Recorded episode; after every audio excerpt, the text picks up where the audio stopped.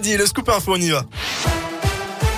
Et à la une, un Indinois condamné à 7 ans de prison. L'individu a été jugé hier et mardi par la cour d'assises pour des viols commis sur son ex-compagne. Les faits remontent à 2020. Le couple s'était séparé, mais lui refusait de partir. Il a alors violé trois fois et battu son ex-compagne dans le pays Le prévenu a nié les faits lors de l'audience qui s'est déroulée à huis clos. Et en plus de la peine d'emprisonnement, il a interdiction de séjour dans l'un et d'entrer en contact avec la victime. Toujours dans l'un, une personne âgée s'est retrouvée à la rue. Hier à Oyonnax, son propriétaire a en fait changé la serrure de son appartement le temps de sa promenade. La municipalité de la ville s'est rendue sur place afin de constater la situation. Un hébergement temporaire a été proposé et une assistante sociale a été appelée. Le propriétaire a expliqué que son locataire n'avait tout simplement pas payé son loyer depuis six mois. Il a par ailleurs affirmé que la porte resterait verrouillée. Dans l'actu également, face au nouveau rebond de l'épidémie, faut-il rendre le port du masque obligatoire en intérieur? Oui, d'après deux auditeurs sur trois. C'est ce qui ressort de la tendance de notre question du jour sur radioscoop.com. Emmanuel Macron a d'ailleurs ouvert la porte à un retour du masque en intérieur si la situation se dégrade, notamment dans les hôpitaux. Plus de 145 000 nouveaux cas de Covid ont été détectés hier en France. Vous noterez que dans l'Ain, le taux d'incidence atteint 670 cas pour 100 000 habitants, 669 cas pour la Saône-et-Loire. Jour de manif des retraités, ils réclament des augmentations de leurs pensions.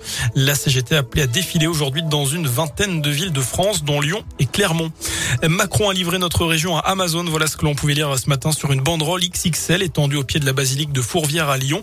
L'association de défense de l'environnement Alternativa dénonce l'implantation du géant du commerce en ligne dans la région.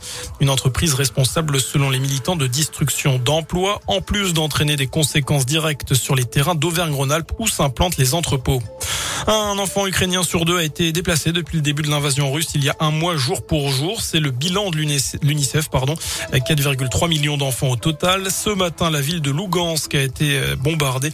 Il y a au moins quatre personnes qui sont décédées, dont deux enfants, alors que les chefs d'État et de gouvernement occidentaux participent aujourd'hui à un sommet commun de l'OTAN, du G7 et de l'Union européenne à Bruxelles.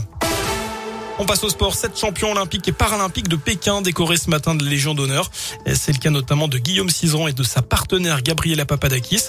Puis on pense aussi au biathlète Quentin Fillon-Maillet qui a reçu cette distinction. Enfin, on connaît euh, désormais les huit premières petites phrases retenues pour le prix de l'humour politique. Et il y a plusieurs candidats à la présidentielle qui sont concernés.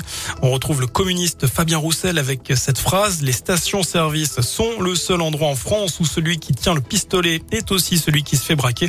Ou encore Anne Hidalgo euh, qui a dit ça roule mieux, ça roule vraiment mieux à Paris. Je rappelle que la tenante du titre n'est autre que la ministre Marlène Schiappa. Elle avait défendu l'an dernier son projet loi visant à lutter contre la polygamie. Elle avait précisé, je cite, on ne va pas interdire les plans à trois. Voilà pour l'essentiel de l'actu. Prochain point avec l'info dans une demi-heure. À tout à l'heure.